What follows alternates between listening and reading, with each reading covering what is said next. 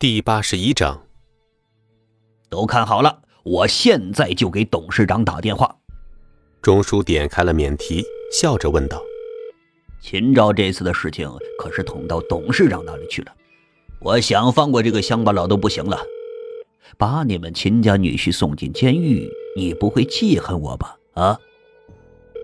秦昭赶忙撇清关系：“啊，不会，不会，钟叔不要误会。”这个孙离只不过是可兰的男朋友，还没有结婚，不算我们秦家的人。嗯，那就好，免得以后咱俩见面心里有疙瘩。我说，你这个号码对吗？怎么半天都没有人接啊？孙离在旁边不耐烦的催促道：“哼，那么着急进牢房啊？放心，等一下，这就接通了。”您拨打的电话暂时无人接听，请稍后再拨。钟叔没有吴为雄的私人电话，所以打的是吴为雄的公务电话。其实啊，这个电话接通的概率并不大。算了，先送你去警察局吧，回头我再向董事长汇报。这时，孙离却冷笑着晃了晃手机：“哼，怎么打不通吧？”还是我来联系你们的董事长吧。钟叔闻言，瞳孔猛然一缩，俨然看到孙离手机上的拨号，隐隐有些熟悉。难不成是董事长的私人号码吗？不可能，绝对不可能！董事长的号码自己也就偶尔瞄到过一眼，这个乡巴佬怎么可能会有董事长的私人号码呢？可是。现实却总是不停的打人脸呀！哎，孙老弟，咋想起来给老哥我打电话了？刚才猛子还念叨你呢，说晚上喊你一起出来吃饭呢。电话那头，吴为雄豪爽的声音传了过来，吓得钟叔差点一屁股蹲在地上。董事长的声音，他无比熟悉呀。钟叔喃喃的说道。不可能，不可能！你怎么会有董事长电话？嗯，吴哥，今天晚上不行啊，我这里有点麻烦。你们亨瑞的钟叔说我偷了你们的东西，要把我送去吃牢饭呢。孙离说着，把手机直接递给钟叔。啊，董董事长，你是谁啊？董事长，我我是江城分店的孙忠啊。上次董事会您还夸我来着。哦，是你啊？哎，不是，你说孙兄弟偷了东西，他偷什么了？其实啊，吴为雄更愿意和孙离聊一会儿，和这么一个不认识的什么分店老板没什么可聊的。那个董事长。孙离他他偷了你那件七夕系列零零一号真品项链。此时，孙忠也意识到事情并不是自己想象的那样。听吴为雄和孙离说话的亲近劲儿，孙离说的很有可能是真的。但是事到如今，他也只能够硬着头皮上了。孙忠说完之后，又不确定的补充道：“董事长，您和孙离认识？”孙中脑残的话让孙离撇了撇嘴，哼，要是不认识，他能有吴为雄的私人号码吗？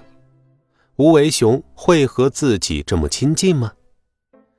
而此时，一直在旁边准备着看孙离彻底完蛋的秦家众人，也都是傻了眼。按照现在的情形来看，这条项链似乎真的是吴为雄送给孙离的。可是孙离这个乡巴佬怎么会认识吴为雄呢？而且还这么亲近？秦家众人，包括秦可兰，都难以置信。废话，孙离是我的兄弟，我怎么会不认识？吴为雄生气的说道：“你刚才说啥？啊？说孙离偷了零零一号？”董事长，您听我说呀，您不是说这条项链是送给你好兄弟的吗？我我这孙离就是我的好兄弟，不行吗？你这江城的经理是怎么当的啊？脑子里有坑还是有屎啊？不想干就给我滚蛋！吴为雄把项链送给孙离，就是为了和孙离打好关系。这家伙竟然认为项链是孙离偷的，这不是打他吴为雄的脸吗？孙忠吓得浑身直冒冷汗，连连往自己的脸上扇巴掌，脸上的肥肉乱颤。啊，董事长，我错了，我不该狗眼看人低，不该冤枉孙兄弟，您千万不要开除我呀！我这上有老，下有小。亨瑞珠宝可是超一流的企业，在这里面当个分店的负责人，出门都会被人巴结的，而且薪水又高。要是没了这层保护的外衣，他以前踩的那些人肯定会报复他的。但是对于孙忠的自我惩罚和辩护，吴为雄就像是没有听到一样。奶奶的，我兄弟你也敢瞧不起？你咋不说是你偷的呢？得罪了我兄弟，还想在亨瑞上班，没门儿！开除，一定开除你！明天你就给我滚蛋吧！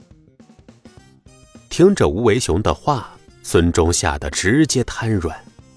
一个中年大胖子抹着眼泪坐在地上，看得孙离心里泛酸。嗯，那个吴哥，我看这事儿算了吧，钟叔也挺不容易的。听着孙离为自己求情，孙忠的眼中闪过一丝惊喜。自己刚才那样对待孙离，没想到孙离此时竟然还帮他说话。啊，谢谢孙孙先生，谢谢孙先生。而吴为雄索性也就做个顺水人情，让孙忠念孙离的一个好。他冷声说道：“既然兄弟求情了，那就放你一马，扣半个月的工资。以后你要是再敢狗眼看人低，就别怪我手下无情了。”是是是，谢谢董事长，谢谢董事长。谢我干啥？你得好好谢谢孙离大人不计小人过，不然我就让你滚蛋回家去了。是是是，谢谢孙先生，以后我孙忠在江城唯您命是从。本集播讲完毕，感谢您的收听。